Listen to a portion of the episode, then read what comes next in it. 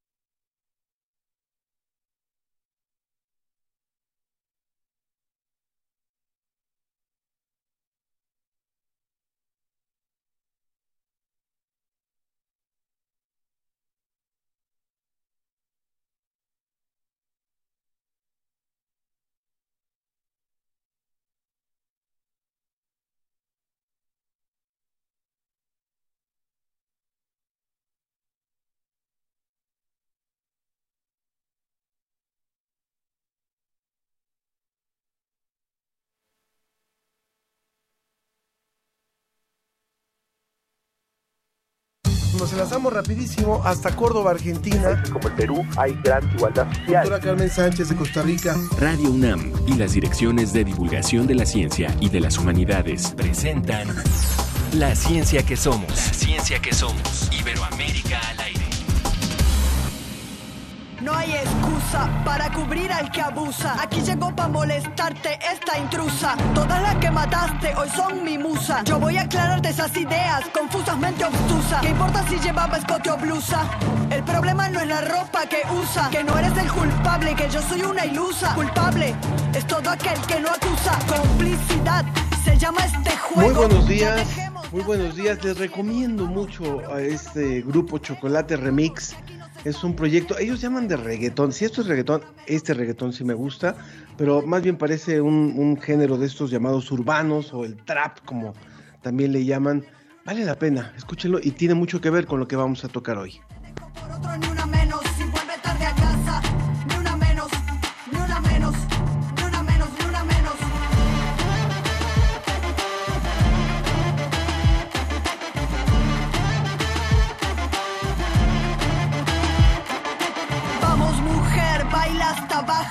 Menea con esa pollera de tajo, ponte si quieres Me da mucho gusto, como siempre, darle la bienvenida a esta emisión de La Ciencia que Somos. Estamos transmitiendo en vivo, completamente a través de Radio Universidad y después también a través de las diferentes emisoras que se sintonizan con nosotros, que retransmiten este programa. Yo soy Ángel Figueroa y les doy la bienvenida a todos los que nos están escuchando y a todas las que nos están escuchando también. Y de esto le vamos a hablar hoy en el reporte DICIT, estudian las inundaciones por lagos glaciares al sur de Chile. ¿Cuál es el papel de las mujeres en las ciencias exactas y sociales? ¿Cuál es el papel de la coordinación de igualdad de, género de la UNAM? Le, lo invitamos a que se una a la conversación. Y hablando de la UNAM, por cierto, un abrazo a toda la comunidad de humanidades y de artes, que en esta semana se dio a conocer un ranking en donde la UNAM está ubicada a nivel mundial eh, entre 5.000 universidades en el lugar número 24 en ciencias eh, en humanidades y en artes, perdón, en humanidades y en artes. La UNAM lanza también un microsatélite con tecnología completamente mexicana. En México se propuso regular las redes sociales y esto servirá para proteger a los usuarios o para censurar los contenidos. ¿Qué piensa usted? Bueno, y la revista Como ves nos explica en su número más reciente sobre diversas variantes del SARS-CoV-2. De esto, de esto vamos a hablar hoy. Haga comunidad con nosotros. Lo invitamos a que participe a través del Facebook en La Ciencia que Somos, a través del Twitter en arroba Ciencia que Somos y también a través del WhatsApp en el 55 5406 5762. Recuerde que es un WhatsApp nuevo. Recuerde 5406 5762. Nos vamos directamente hasta Salamanca. Desde España, El informe de la Agencia Iberoamericana para la Difusión de la Ciencia y la Tecnología, DICIT. con José Pichel.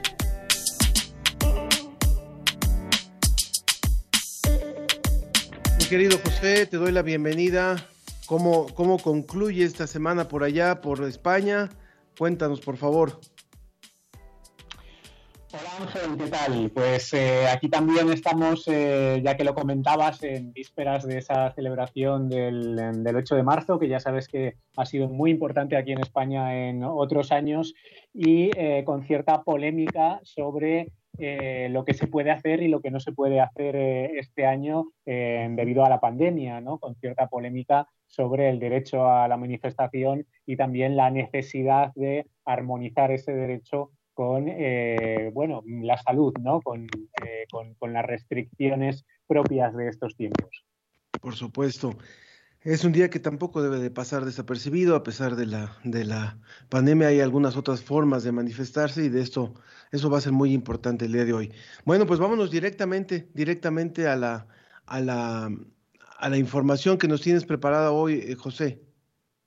Nos vamos a la Patagonia chilena con eh, un estudio de científicos de allí en el que también eh, han colaborado científicos españoles del Centro Nacional de Investigación de la Evolución Humana, el, el CENIE, y eh, también del CSIC y de la Universidad de Londres. Nos habla de tsunamis de montaña, y esto es muy curioso, tsunamis de montaña que han sucedido desde hace 10.000 años. ¿De qué estamos hablando exactamente? Estamos hablando de los glaciares que han provocado eh, durante miles y miles de años inundaciones catastróficas simplemente por el deshielo que, que provocan y el vaciamiento de los lagos glaciares del sur de Chile. Normalmente se forma una especie de represa que se puede romper, eh, una represa provocada por, por, el propio hielo, que se puede romper eh, de vez en cuando y se producen esas eh, grandes inundaciones que se han producido también en, fechas recientes, pero que ahora se ha documentado en esta investigación cómo desde el último máximo glaciar ocurrido hace 10.000 años se vienen produciendo de forma periódica. Esto es eh, muy interesante y muy importante por el riesgo que supone, lógicamente, estas grandes inundaciones catastróficas. Nos podemos imaginar el volumen eh, que pueden llegar a tener eh, sobre el riesgo para la población, para actividades también sociales y económicas, ¿no?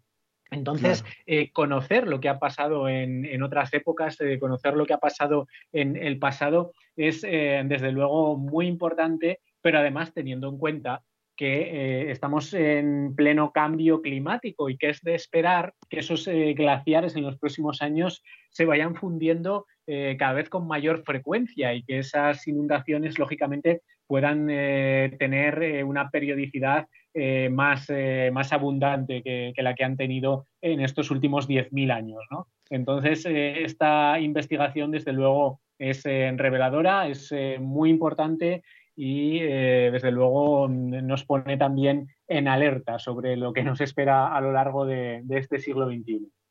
Para los que nos están viendo a través del Facebook Live también o de YouTube, pueden ver unas imágenes espectaculares de nuestra producción que tienen que ver con esto que nos está diciendo José Pichel. Bueno, y de ahí nos podemos ir a otra, a otra secuela de la pandemia, una secuela que a veces no vemos. Cuéntanos, por favor.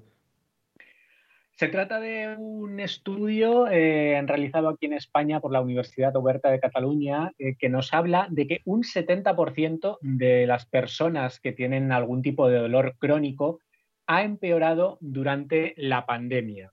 Eh, se trata de un estudio realizado en eh, unos 500 eh, pacientes, la inmensa mayoría de ellos eran mujeres entre 30 y 59 años. son pacientes con dolor crónico de una larguísima duración. La media de, este estudio estaba en siete años. Y lo más importante creo que es de qué manera la pandemia y todas sus consecuencias han agravado este problema. Dolor crónico, evidentemente, pues se puede producir, puede tener una raíz muy distinta en unos casos y en otros, pero eh, en este caso tiene en común que la situación que, hemos vivido a lo largo de este último año eh, ha incrementado sus efectos. ¿Por qué? Por el propio estrés, eh, por el miedo, por las preocupaciones, por el hecho de que la convivencia dentro del hogar ha cambiado, por el hecho de que el confinamiento eh, también tiene efectos lógicamente físicos, eh, menos eh, actividad deportiva, menos actividad que, pueda aliviar los síntomas de, de, dolor y todo ello se traduce también en una convivencia con el dolor distinta de lo que venía siendo habitual. Por ejemplo, más del 50% de los participantes en el estudio, sobre todo las participantes en el estudio, como decimos, reconoce que ha incrementado el consumo de medicación eh, para tratar mm. de aliviar ese dolor, pero también ha cambiado otros hábitos eh, de su vida, por ejemplo, eh, la necesidad de tener un mayor descanso. En definitiva, unos resultados que nos hablan de esa otra cara de la pandemia que probablemente hay que ir eh, hay que ir analizando a partir de ahora cuando gracias a las vacunas vayamos superando esta situación hay que analizar otro tipo de, secuelas. Eh, los autores del estudio, eh, sin embargo, también ven, bueno, detectan eh, algunas eh, consecuencias positivas, algunos eh, signos de esperanza dentro de, este estudio. ¿no? Y es la oportunidad que ofrecen las nuevas tecnologías, que no nos ha quedado más remedio que recurrir a ellas, de cara a la valoración y al diagnóstico de este tipo de, dolencias. Entonces, bueno, también evidentemente hay que seguir estudiando esta cuestión y piensan seguir adelante con su investigación y ver cómo evoluciona todo esto. Gracias, muchas gracias, José. No sé si, si tuvieras un minuto para poder explicar una de, los, una de las notas, la primera nota, porque nos pregunta en Twitter Ernesto Durante si qué tan avanzado está eso del deshielo en los polos y las zonas frías. ¿Tendrías alguna respuesta inmediata, si no, para abordarlo la próxima semana? Bueno, no sé exactamente eh, a qué se refiere, a qué se refiere. Supongo que la pregunta es eh, quizá demasiado genérica eh, para, para, abordarla, ¿no? En todo caso, bueno, podemos remitir a, la nota, que es una cuestión mucho más concreta en este caso, ¿no? estamos hablando de, que se produce en los glaciares de la Patagonia chilena y que eh, a mí me resulta desde luego un tema muy curioso el hecho de que se, hayan producido durante eh, 10.000 años sucesivamente eh, inundaciones eh, catastróficas y quizá esa, esa, manera de traerlo al, al presente ese deshielo que estamos viendo ahora de cara al cambio climático, pues sí que es una cuestión realmente relevante y que merece la pena seguir estudiándose. Lo podemos abordar, lo podemos abordar muy bien la próxima semana y le damos respuesta así, Ernesto Durante. Muchísimas gracias por tu colaboración, como siempre, querido José Pichel. Muchísimas gracias, Ángel. Hasta el próximo viernes. Os invitamos, como siempre, a seguir atentos a dicit.com. Ya te dejamos la tarea, ¿eh? Muy bien. un, abrazo, gracias. un abrazo, hasta luego. Hasta luego. La ciencia que somos, la ciencia que somos. Entrevista.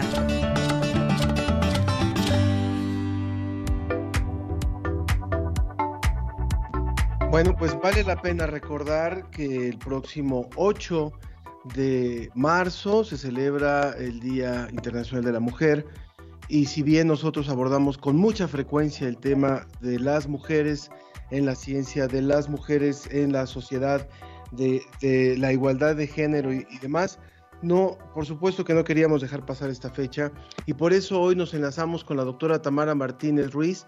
Ella es la coordinadora, la titular de la Coordinación para la Igualdad de Género de la UNAM. Doctora Tamara, me da mucho gusto darle la bienvenida. Hola, ¿qué tal? Muy buenos días. Mucho gusto en saludarte a ti y a tu auditorio. Muy bien. Todavía no la estamos viendo. Si pudiera activar su cámara para los que nos están siguiendo a través de de YouTube y a través de Facebook Live. Y qué pena, caray. Fíjate que estoy tratando de activarla y ya sabes, la tecnología nos juega horrible en estos momentos y me dice que tengo que descargar ciertos ítems. Ah, ok. Bueno, pero la podemos escuchar entonces. La podemos escuchar. Una disculpa enorme, una disculpa. No, está muy bien. Y bueno, a ver, eh, es muy importante eh, contarle, antes de, entrar ya al tema de este, de que propusimos al programa, el, papel de las mujeres en las ciencias, en las diferentes ciencias, sí poder hablar de lo que ha representado ya un año de que se haya conformado esta coordinación de igualdad de género en la UNAM y que usted nos pudiera dar como un primer recuento muy breve de lo que ha representado para la UNAM el tener ahora esta coordinación eh, a, la par de la coordinación de la investigación científica, a la par de la coordinación de, humanidades o de difusión cultural, que eran las tres coordinaciones tradicionales históricas de la UNAM. ¿Qué ha representado esta, esta suma ahora eh, a lo largo de un año de la coordinación de igualdad de género?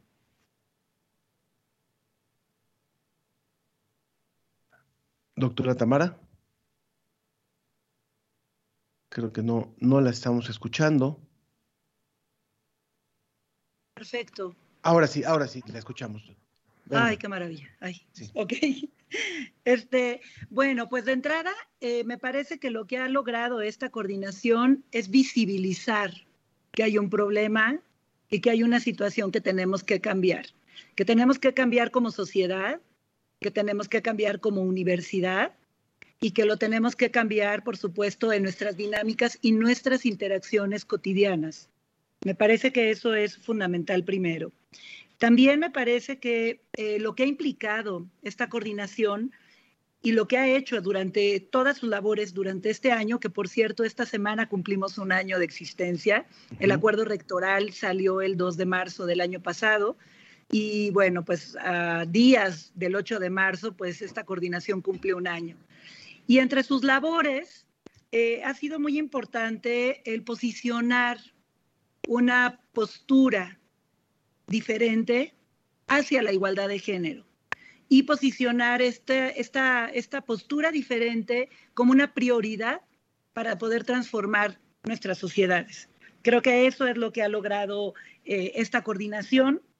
Por otro lado, también visibilizar lo que se hace en la universidad no solo en los últimos eh, meses, sino a lo largo de varios años que ha trabajado mucho esta universidad, por ejemplo, en las modificaciones a la normatividad, en la generación, ya lo comentabas tú, de distintas estructuras institucionales que se dedican no solo a reflexionar y a estudiar justamente con perspectiva de género las distintas Em, esferas y realidades de, cotidianas y de la vida en general, sino también en la atención de, eh, de, atención particularmente de la violencia de género y por supuesto en la prevención.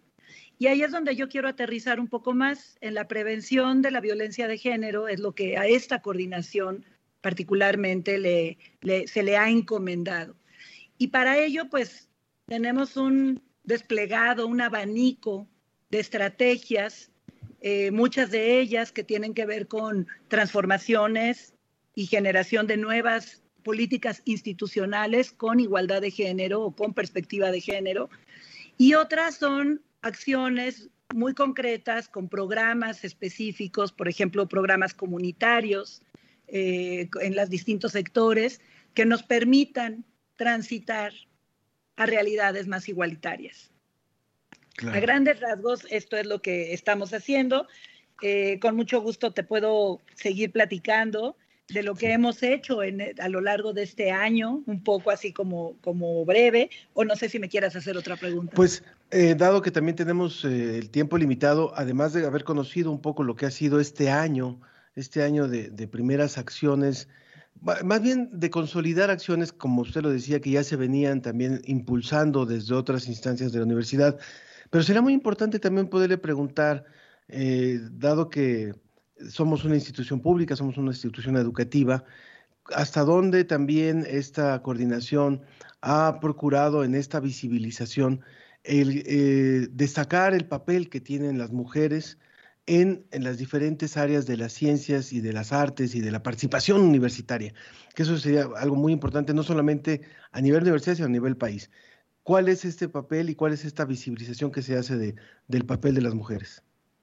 Ok, bueno, pues eh, justamente yo creo que partimos de generar bases de datos y empezar con el análisis de lo que son los datos secundarios, es decir, qué nos dicen nuestras bases de datos, qué nos dicen nuestras inscripciones, eh, nuestras ascripciones como académicas, como investigadoras, como estudiantes, mujeres, y primero haber un análisis general de numerología, ¿no? Y en ese sentido, por ejemplo, lo que te puedo platicar es que hemos logrado, la Universidad Nacional ha logrado el ingreso paritario de mujeres y hombres. De hecho, estamos un poquito más arriba. Tenemos alrededor de 52% de ingresos femeninos. Lo que es muy interesante es preguntarnos en dónde ingresan. Y, cuántas, y cuántas terminan también, ¿verdad? Exactamente. La, eficiencia terminal, ajá. Y ahí es donde se ven justamente los sesgos de género y las diferencias y la desigualdad de género. Eso por un lado en tema estudiantil. Pero, por ejemplo, si analizamos ciertas eh, también bases de datos de nuestras ascripciones, por ejemplo, vemos que hay un 30 por lo general, digo, en, números amplios, el 30% eh, son mujeres que tienen eh, cargos académicos altos, es decir, es ni dos, es ni tres. Eh, por supuesto, el emeritazgo no, no, te lo cuento porque además ahí es de, de dar pena. Todavía tenemos, me parece que un 10% en emeritazgos con respecto a nuestros colegas hombres. Ahí es donde tenemos que visibilizar y lo tenemos que decir, porque además si no lo decimos, no lo podemos cambiar y no lo podemos decir qué está pasando, ¿no? Ayer yo hablábamos en, el, en los premios Sor Juana, por ejemplo, y hablábamos del techo de cristal, justamente en mi discurso lo toqué. Me parece que todas las mujeres, podría hablar por todas, incluyéndome a mí, por supuesto, y las mujeres universitarias, nos hemos topado en nuestra vida con ese famoso techo de cristal. A unas nos llegan más rápido y a otras nos llegan después pero nos enfrentamos con ese techo de cristal. Y ese techo de cristal tiene distintos elementos. No es nada más, por un lado, sí es la competencia y por otro lado es la toma de decisiones en nuestras trayectorias personales. Por ejemplo, tener hijos, por ejemplo, todo el tema de cuidados que ha salido impresionantemente a raíz de la pandemia, por ejemplo. Y vemos también algo muy interesante, Ángel, que cuando llegan las mujeres a niveles altos académicos, con SNIS o con PRIDES altos, llegan a la misma edad que los hombres. La pregunta es, ¿qué, ¿qué, tuvo que decidir una mujer y qué tuvo que elegir una mujer y qué tuvo que rechazar una mujer para llegar a la misma edad, al mismo lugar donde llega nuestro compañero hombre? Y eso es, ahí es cuando te explicas por qué el 30% son mujeres y el 70% son hombres, por el tema de elección en la trayectoria. Por supuesto. Para el público que nos acaba de sintonizar, estamos conversando con la doctora Tamara Martínez. Ella es titular de la Coordinación para la Igualdad de Género de la UNAM y además, bueno, una convencida impulsora de este tema desde hace muchos años, no solamente desde hace unos, sino desde hace muchos años, y ahora es la responsable de estas políticas dentro de la universidad.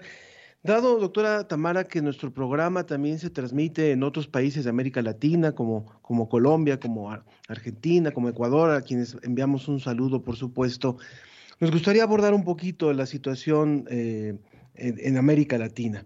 Eh, hay, hay muchas eh, secuelas de lo que ocurrió hace un año, buenas secuelas, creo yo, pero no ha sido suficiente. Hace un año estábamos previos a una marcha que fue histórica y, fue casi al arranque de la pandemia, lo cual también le dio características únicas a lo que puede haber sido la post-marcha, ¿no? Pero ¿cuál es el panorama que usted ve en, la situación en, en nuestra región, doctora, para poder hacer esta visibilización, para poder empezar a, a, trabajar de la mano, hombres y mujeres, en una transformación de lo que, de lo que había sido el, lugar y, los pocos lugares también para la mujer. Claro que sí. Bueno, de entrada comentarte que esta situación que vemos, como tú lo planteas, y particularmente hoy se visibiliza más en este mes de marzo, justamente porque es el Día Internacional de las Mujeres, sí ves un movimiento, es una cuarta ola, estamos hablando de un, de un movimiento feminista que llegó para quedarse. Y que no solamente nos compete a nuestras facultades, nuestros bachilleratos, con nuestras estudiantes o nuestras mujeres más jóvenes que están en la universidad, sino que es un movimiento que tiene un alcance a nivel mundial, que empieza con el Me Too, y que tiene un alcance, por supuesto, particularmente en Latinoamérica. ¿Y por qué en Latinoamérica? Por violencia. Este movimiento está profundamente detonado en México y, por supuesto, en nuestros países hermanos de Latinoamérica por la, el exceso de la violencia contra las mujeres. Y hablamos particularmente de temas de violencia extrema como feminicidio. Es un ya basta, es un hasta aquí. Y el movimiento de las mujeres universitarias en Buenos Aires, en Chile, en Brasil, en Colombia, es fundamental justamente para simbrar a las sociedades ante un orden patriarcal y ante un orden machista. ¿Qué tenemos que hacer como universidades? Insisto en mirarlo, pero además también me parece que es fundamental el poder generar estrategias para poder eh, disminuirlo. Es importantísimo, por ejemplo, hablar de un engranaje, un engranaje con las masculinidades, ¿no? Es decir, por un lado, atender la violencia de género por el mismo lado, también hablar de una prevención y visibilizar el trabajo femenino universitario. Y por otro lado, hacer ver a nuestros compañeros, a nuestros colegas hombres, la importancia también de su transformación para lograr una transformación social. Claro. Hay comentarios del público y hoy particularmente hay muchas mujeres que se están comunicando en el programa un caso es Yaretsi Ricardes, muy importante la información. Y Lisette Ars dice, mi familia materna predominó el matriarcado, en casa mi papá participaba en las labores del hogar y nos decía que las mujeres somos capaces de muchas cosas. Fue horrible descubrir que la sociedad mexicana aún requiere un empujón ante este tema. ¿Algún comentario sobre eso? Pues definitivamente sí, justamente es lo que nos toca como universidades. Me parece que las universidades aquí en la UNAM, una de las universidades más grandes de Latinoamérica, eh, y también nuestras hermanas universidades latinoamericanas, iberoamericanas y mundiales, nos toca justamente poner, ir a la punta de la reflexión y de las propuestas que podemos hacer. Me parece que las universidades son esas cunas, esas plataformas reflexivas de la juventud, en donde justamente se dan las nuevas ideas y se dan las transformaciones. Es por ello que estamos en esta reflexión como universidad y considero que tenemos que ir a la cabeza eh, en, nuestro país justamente para poder ir transformando mentalidades. Y no es cosa fácil, no se dice fácil, pero pues es un reto que tenemos que llevar a cabo y tenemos que eh, enfrentar en conjunto además, porque me parece que también es una transformación comunitaria. Para, ir cerrando, doctora Tamara, estamos hablando con la doctora Tamara, titular de la coordinación, Tamara Martínez, titular de la Coordinación para la Igualdad de Género de la UNAM.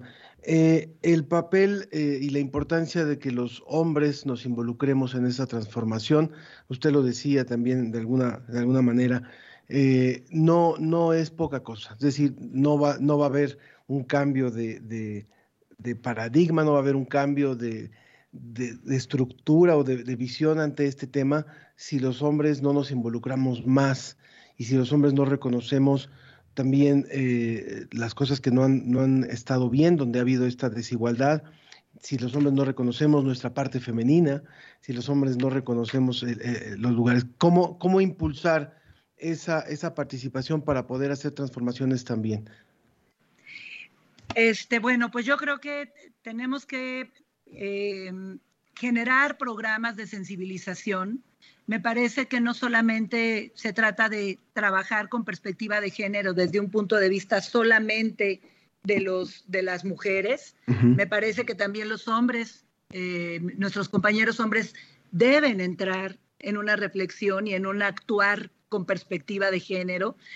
Eh, y esto se logra con sensibilización, me parece, con estar hablando, con estar viendo y por supuesto también con denuncias.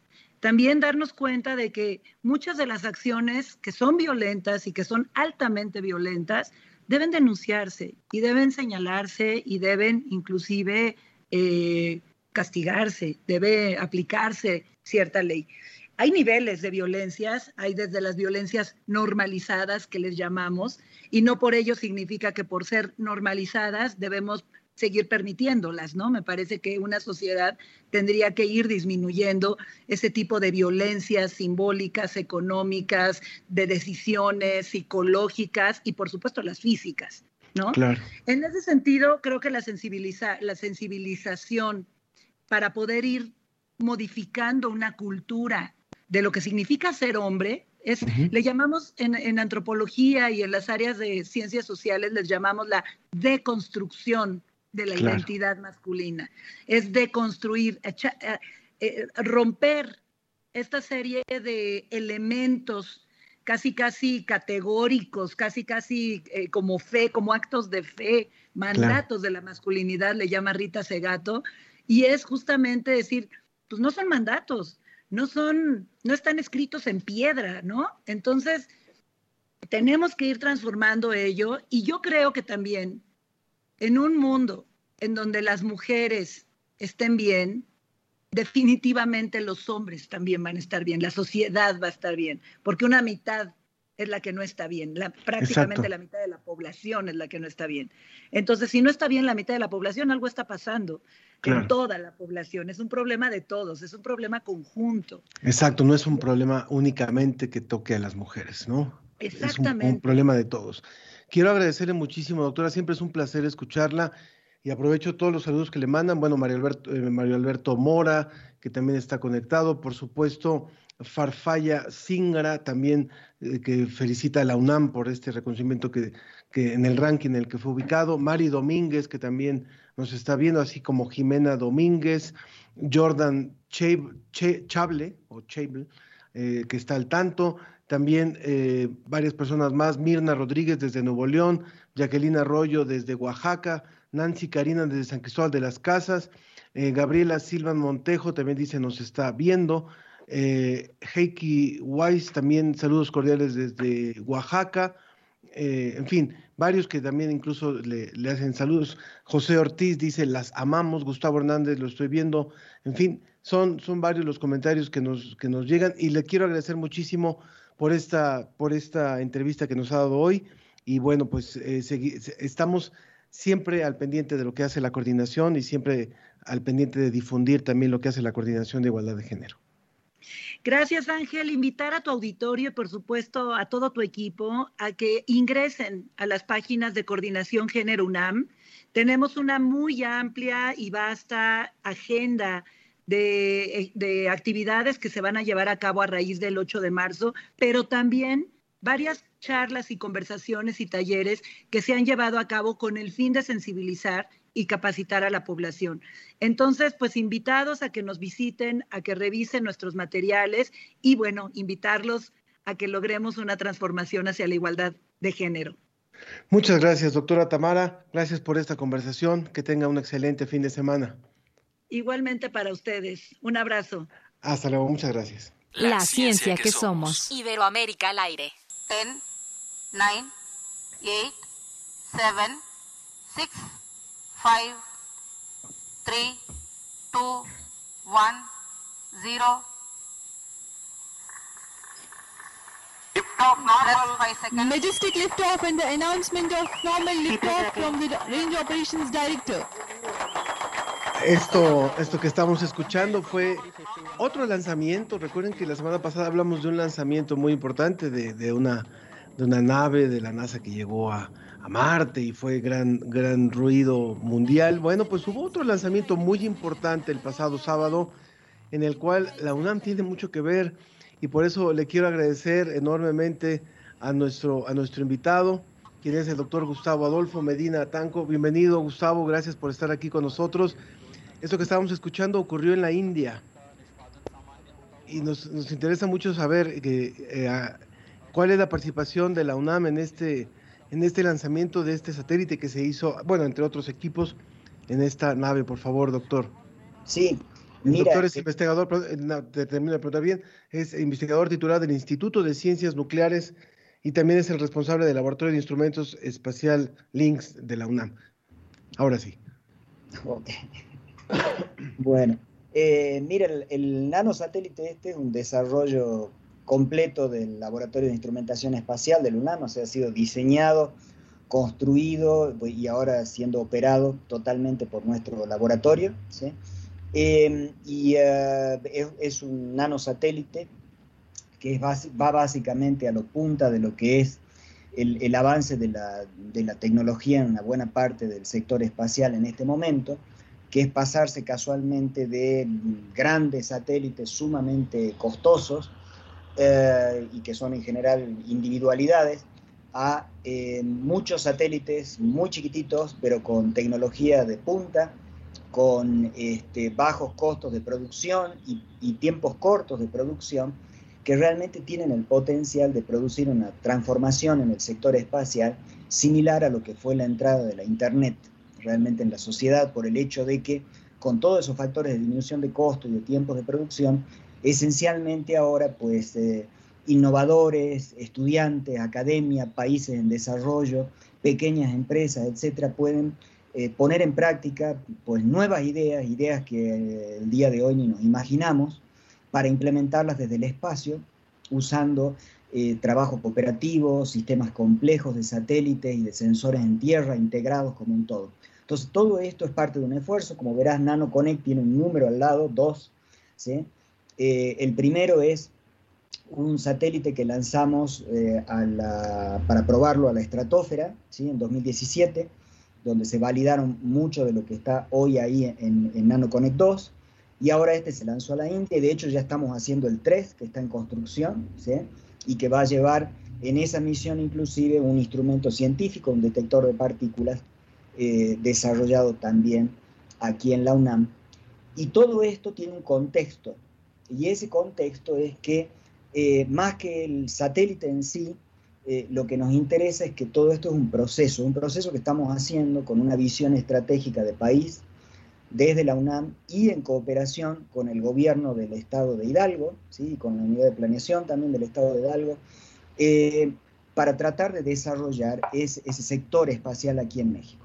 La otra faceta entonces de esto es la creación de un laboratorio eh, que es eh, básicamente la extensión natural, si quieres, de links hacia lo que sería la entrada de la empresa y otros objetivos más, que es el LANAE, el Laboratorio Nacional de Acceso Espacial, que estamos construyendo este año, casualmente vamos a empezar a hacerlo en el estado de Hidalgo, y que va a ser un centro de desarrollo de instrumentación espacial completo, ¿sí? para hacer instrumentación, cargas, pequeños satélites, validarlos, diseñarlos inclusive operarlos, y también disparar desde allí la incubación de pequeñas empresas en el sector espacial, de modo de formar un ecosistema que pueda sustentar este nuevo ramo de actividad. Y eso también es del interés, por ejemplo, para empresarios, entonces la CONCAMIN también le está entrando a ese esfuerzo para tratar de apoyar y fomentar el desarrollo de esas pequeñas empresas. ¿sí? Entonces, como ves, esto aparte de un proceso que se está haciendo, que se complementa también con nuestra misión a la Luna, Colmena, que estará siendo lanzada en el segundo semestre de este año, ¿sí? y que esencialmente muestra eso, es esa visión de pequeño, corto, ¿sí? de, corto, medio y largo plazo que tenemos para hacer ese desarrollo. Lo fundamental a destacar, yo te diría eso, la participación de jóvenes, de alumnos de la UNAM, ¿Sí? la empresa, en este caso, por ejemplo, son empresarios los que han, los que han fondeado todo esto, no hay, no hay dinero de gobierno, la infraestructura, obviamente, la capacidad de la UNAM para hacerlo, ¿sí? y su visión, y la del gobierno del Estado de Hidalgo, pero el capital viene realmente de empresarios que han decidido ponerse ahí para hacerlo, ¿sí? y empresas como Libersalud de salud o Pastesquico de, de Hidalgo que han apoyado. Yo, yo me quedo con esa parte que es fundamental, ¿no? esta colaboración, universidad, gobierno y, sector privado, empresas que están impulsando esto. Para que nada más podamos ir cerrando, eh, doctor Gustavo. Entonces, este pequeño eh, eh, satélite que es realmente, como lo, lo describía, de, unos cuantos centímetros, no es, esta, no es un gran aparato, sino va dentro de, del equipamiento que se envió a, la órbita, en que se puso en órbita. Eh, ¿Cuál es la tarea que va a hacer durante su estancia ahí? ¿Cuál, va, cuál es esa tarea específica? Es la, la última pregunta. Bueno, mira, este satélite va solito, ¿sí? o sea, él sale del cohete y está solo, es completamente independiente y autosustentado. La tarea de él es validar lo que es la plataforma, es decir, el satélite como en todo, en todos sus sistemas, computadoras de bordo, sistemas de potencia, de telecomunicaciones, estructuras mecánicas, paneles solares, etcétera, sensores, pero aparte de eso también valida la capacidad de llevar una carga útil y de prestar un servicio que nos puede prestar la probabilidad de hacer ciencia o inclusive de apoyar a empresas. Entonces, como parte de eso lleva una antena muy innovadora hecha con nanomateriales, muy, muy especial, hecha por una empresa americana, que la quiere validar en el espacio y la valida con nuestro satélite. Excelente. Pues doctor, muchísimas gracias por esta, por esta colaboración y felicidades, felicidades por este, por este lanzamiento. No queríamos dejarlo pasar y qué bueno que pudimos conversar con usted, doctor Gustavo Adolfo Medina. Él es investigador del Instituto de Ciencias Nucleares de la UNAM. Gracias por haber estado con nosotros. Gracias hasta luego. Enhorabuena a todos los chicos, salúdelos por favor de nuestra parte. Seguramente, muchas gracias. Muchas gracias. La ciencia que somos. Iberoamérica al aire. Rápidamente, rápidamente, que tenemos mucha, mucha información. Mario Alberto Mora dice, triste que el tema sigue siendo vigente, se refiere al que hablábamos sobre género, sobre el tema de las mujeres y discrimine el potencial de las mujeres nos toca abrir muchas puertas todavía. Mario Navarrete, un abrazo y una felicitación para la maestra Mayra Elizondo, quien fuera distinguida con el premio Sor Juana por la docencia en la Facultad de Ingeniería, junto a otras distinguidas universitarias. Lisette Ars, gracias por el programa, saludos. Tenemos también Pilar, eh, Pilar López Enríquez, gracias por la entrevista.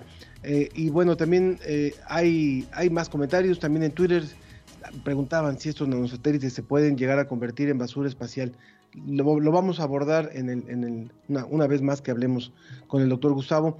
Pero ya, ya estamos con nuestra, nuestra siguiente entrevistada y le agradezco su paciencia que está con nosotros la maestra Laura Márquez Martínez. Ella es investigadora del seminario Derecho e Inteligencia Artificial Lidia en el Instituto de Investigaciones Jurídicas de la UNAM para hablar sobre este tema de que si se pueden o no se pueden, si se deben o no se deben legislar las redes sociales. Bienvenida Laura, ¿escuchamos por ahí algún ruidito? No sé si, si usted lo escucha bien. No te estamos escuchando, no te estamos escuchando. No, yo no, eh, yo estoy escuchando solamente un ruido. Ah, a ver. Así quizás se escucha así Está, así está perfecto, así está perfecto, Laura, bienvenida. No, muchísimas gracias por la invitación de, para hablar de este tema tan interesante y sobre todo en este foro, ¿no? Porque el derecho pareciera que es una, siempre ha sido el tema de si el derecho es una ciencia, si es una ciencia social y, y pues justo este tema es, está relacionado con el derecho como cómo la ciencia del derecho se relaciona con ciencias que sí son exactas, como la informática, y, y pues es un placer estar aquí para hablar de este tema. Muchísimas gracias. Bueno, pues eh, esta gran pregunta que mucha gente se hace, ¿no? O sea, realmente ¿Es posible eh, legislar o es suficiente la legislación que ya existe en torno a las redes sociales o son una forma de censura? ¿Cómo, lo observan ustedes? ¿O cómo lo observas tú? Pues si se puede regular, de que se puede, se puede, ¿no? Se puede regular, o sea, existen constituciones que dicen que, ser, que tenemos derecho a ser felices, ¿no? O sea, Posible sí es, eh, tan, y no solamente posible, sino que está sucediendo todo el mundo. O sea, diariamente vemos regulaciones en todos los continentes sobre eh, cómo, cómo debe de funcionar eh, las redes sociales. Si son suficientes, pues ese, ese justo es, es el punto fino, ¿no? Porque, porque qué tan útil o qué tan eficiente es el cumplimiento de esta regulación. Em, respecto a la utilidad, quisiera, pues e, es importante saber que cada país tiene sus propias, pues sus propias capacidades tecnológicas. No podemos regular, podemos poner una barrera de entrada o de salida o distintas eh, reglas para las redes sociales, pero si estoy en México, por ejemplo, y se decide, eh, se decide regular de cierta manera, quizá no tengo la misma tecnología como en China para bloquear señales de satélites y entonces necesito simplemente una VPN de cualquier otro país para utilizarlas. Entonces, la, problemática ahí es la utilidad y otra problemática es, eh, pues, la eficiencia y, el, respaldo social, ¿no? Porque, por ejemplo, hace en, febrero fue como el boom, ¿no? esta regulación de Australia del 25 de febrero del Código de Negociación de Medios y Noticias de Plataformas Digitales, que de repente todo el mundo despertó y no tenía noticias en Facebook. Entonces fue, ah, ok, está increíble la regulación, de hecho es muy buena regulación porque, porque habla o pone al, gobierno como un árbitro para llegar a una negociación entre las redes sociales y, el gobierno para, para, para que se les pague a, las noticias o que se les pague, que se pague la difusión de los contenidos noticiosos. Pero, pero el gobierno se tuvo que, pues, recular un poco en esto porque porque más del 52% de las personas ven las noticias en Facebook. Entonces, se puede, sí se puede, pero hay que tomar en cuenta pues primero, qué tan eficiente sería la regulación, ¿no? Eh, y qué tanto impacto social y, qué tanta, pues, pues qué tanto impacto social va a tener eh, para, las personas, no solamente para, no solamente para las partes, o sea, no solamente para las empresas de comunicación, para las empresas, eh, y no, no digo redes sociales, sino para, para, para, las noticias, para las personas que se dedican a los derechos humanos y, a expresarse a partir de las redes sociales, sino para para cómo políticamente las personas que usan las redes sociales estarían o no de acuerdo en, este tipo de regulación. Ajá. En, México también esto se ha convertido en un tema polémico, ¿no? a partir de iniciativas que de repente se han empezado a hablar de, ponerle candados a, la información que se vierte en las redes sociales. ¿Qué puede representar el que esto avance y el que se, se conviertan en, leyes, el, que pasen estas cosas como la que nos, está, nos estás ejemplificando? Mm, ¿Qué puede pasar? Pues creo que las dos reglas específicas que se han presentado, una es una regla habilitante, ¿no? El artículo 73 constitucional Ahí, sinceramente, yo creo que el menor de los problemas o el menor de las, o sea, sí dice en las, eh, que habla de redes sociales, pero ahí pues creo que más el tema que habría que, pensar y que no es tema de esta mesa sería la regulación de los organismos autónomos, ¿no? Porque, porque de verdad las reglas sociales es lo de menos, ¿no? O sea, la regla que sí, la ley que sí, bueno, que todavía no es una ley, que todavía no es una iniciativa, es, eh, bueno, pero que, es, que ha estado, que, que afortunadamente ha sido... Eh, em, pues sí, cuestionada y que se ha debatido y que, se ha puesto a la, como, como mecanismo de parlamento abierto, incluso antes de ser parte del parlamento, es eh, la, la, que presentó, bueno, que publicó el senador Monreal y en la cual, este, pues, básicamente incluye todo lo que, toda la regulación de, de la Corte Interamericana sobre Derechos Humanos respecto a la libertad de expresión. Em, ¿Qué implicaría esto? Pues implicaría que va a tener mucho trabajo la, eh, el Instituto de Telecomunicaciones y, pues ahí la, la, pregunta sería, em, primero, eh, pues las reglas de, como de entrada, que ese es como el mayor punto ahí como interesante o, problemático. Y el segundo es qué tanta capacidad tenemos, no solamente como, como, un, como telecomunicaciones, sino como México, para hacer eficientes este tipo de reglas. Reitero, es, es posible, pero qué tan eficiente podría ser, ese, ese es el punto, ¿no? Pues sí, estamos hablando con la maestra Laura eh, Márquez, ella es investigadora del Seminario Derecho e Inteligencia Artificial en el Instituto de Investigaciones Jurídicas de la UNAM. Eh, hay quienes dicen, ya no es necesario hacer más reglas, ya, no es necesario hacer más, ponerle más candados, ya hay suficientes elementos en, las, en la legislación actual, simplemente hay que hacerla valer. Eh, ¿Hasta dónde estás de acuerdo con eso? Pues creo que en gran medida, o sea, cuando hablamos de contenidos, sí, ¿no? Porque lo que hace, de hecho, esta, esta eh, la iniciativa específicamente de, que sí está hablando de redes sociales, así, tal cual, no, no como capacitante, sino eh, específicamente, lo que hace sí es incorporar eh, los, los estándares de límites a la libertad de expresión. Em, yo creo que la mayor necesidad, que sí hay una necesidad de regular a las redes sociales, no tanto quizás desde la perspectiva de los contenidos, porque, porque las redes sociales ya tienen un interés en, ser, eh, en ser un espacio seguro, ¿no? O sea, yo, si Facebook me muestra cosas que yo no quiero ver, como violencia, como desnudos, como pornografía infantil, como discurso de odio, pues yo no voy a querer estar en Facebook, ¿no? O sea, si lo primero que veo y llego en Facebook es algo que mm, ardiente, ¿no? Este, estos discursos que no son discursos protegidos, no voy a entrar. Y lo que quieren las propias redes sociales es que la gente pase el mayor tiempo posible en las redes sociales. Entonces, creo que la preocupación principal no está ahí, que sí hay un tema de, noticias que, que, digamos, es totalmente distinto al que estamos hablando dentro de estas regulaciones, eh, que tiene que ver con, con, la información, ¿no? Pero, pero creo que la mayor realmente necesidad, o sea, que sí es algo que ya, por favor, o sea, es, es el cumplimiento y la interrelación entre los órganos jurisdiccionales y para, para, temas, por ejemplo, de violencia digital.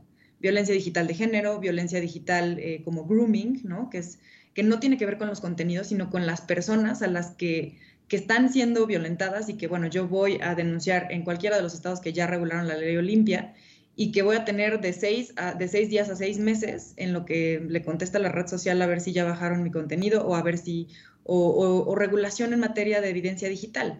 Eh, o sea, cómo hacer exigible, más allá del contenido de, de si un político o política, porque muchos se mencionan los casos de Trump, ¿no? De, de si puedo o no puedo. Incitar al odio. Exactamente, ¿no? Eso, ajá. Pero creo que el problema real o, o, como urgente de la ciudadanía es que cuando tienes un problema como estos, no hay respuesta. Entonces, creo que ahí es el punto que no se está platicando y que es ahí donde creo que, que sí es como urgente. Laura, pues te agradezco muchísimo esta, esta colaboración. Creo que nos abre mucho el panorama y seguramente te buscaremos nuevamente para que podamos ir ampliando esto, a lo mejor en una mesa, en una, en una conversación un poquito más larga, porque creo que es un tema que da para mucho. Laura Márquez, quien es eh, investigadora en el Instituto de Investigaciones Jurídicas de la UNAM, muchas gracias por haber participado hoy en la ciencia que somos.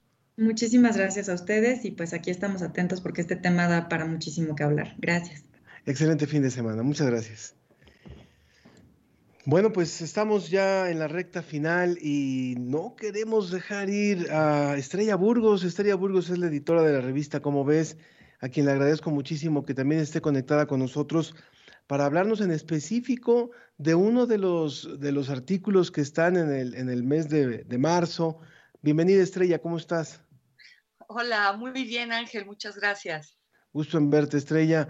Cuéntanos por favor de, de este tema que, que es fundamental ahorita para la ciudadanía que tiene que ver con los nuevos, las nuevas variantes de este, del, del SARS-CoV-2. Cuéntanos de este artículo, por favor. Sí, los coronavirus mutantes, pues son las nuevas variantes. Eh, lo que nos cuenta este artículo, que es de Miguel Ángel Ceballos, que ya nos ha escrito varias eh, colaboraciones que tienen que ver con, con, con, este tema, pues nos explica primero por qué surgen las variantes, por qué los virus eh, mutan, porque, porque van cambiando. Eh, la, la, la, variante pues, es el resultado de esta mutación que ocurre en el material genético del virus. Cuando el virus infecta eh, nuestras células, pues allá dentro de las células, lo que hace, lo único que hace el virus es usar a la maquinaria de la célula para hacer copias de sí mismo. Uh -huh. No las puede hacer él solo, necesita a la célula. Entonces, al hacerse esas copias, pues se cometen errores. Eh, y esos errores son las mutaciones, lo que, lo, que tiene, eh, lo, que, lo que deriva en las variantes. Esos son uh -huh. mutaciones en el material genético que pasan en todos los virus, que son de lo más común y silvestre. El problema es pues que algunas de esas mutaciones favorecen al virus y lo favorecen en el sentido de que puede infectar mejor las células humanas o se puede replicar mejor y entonces se quedan. Se quedan, es pura evolución, selección natural, uh -huh. nuestro querido Charles Darwin. Entonces, la pregunta que se hace, eh, Miguel Ángel Ceballos, es, ¿nos debemos preocupar o no? Y la respuesta, Ángel, es sí y no. Porque hay algunas ni, variantes. Ni no poco ni demasiado. Sí, pues algunas son más, eh, hacen que sea más contagioso el virus.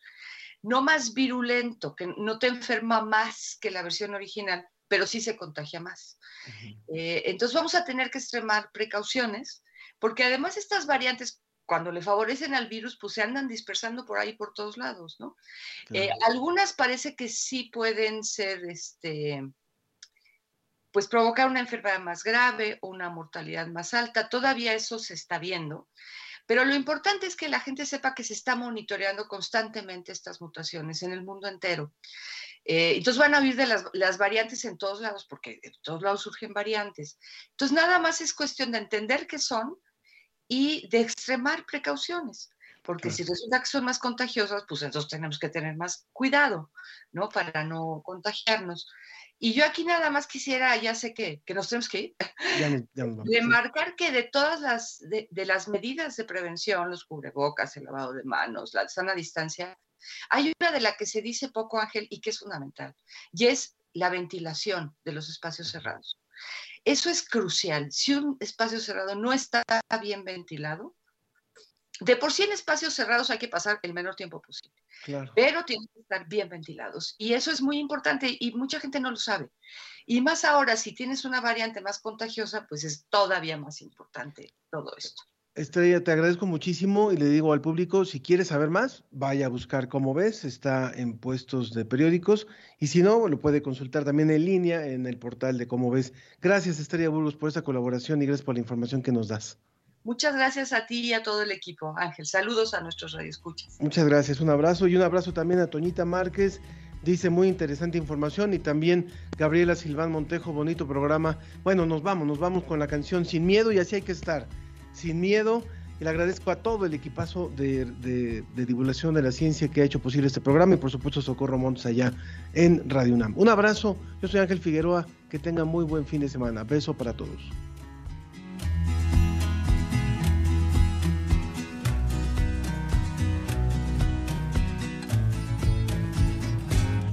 Que tiemble el Estado, los cielos, las calles,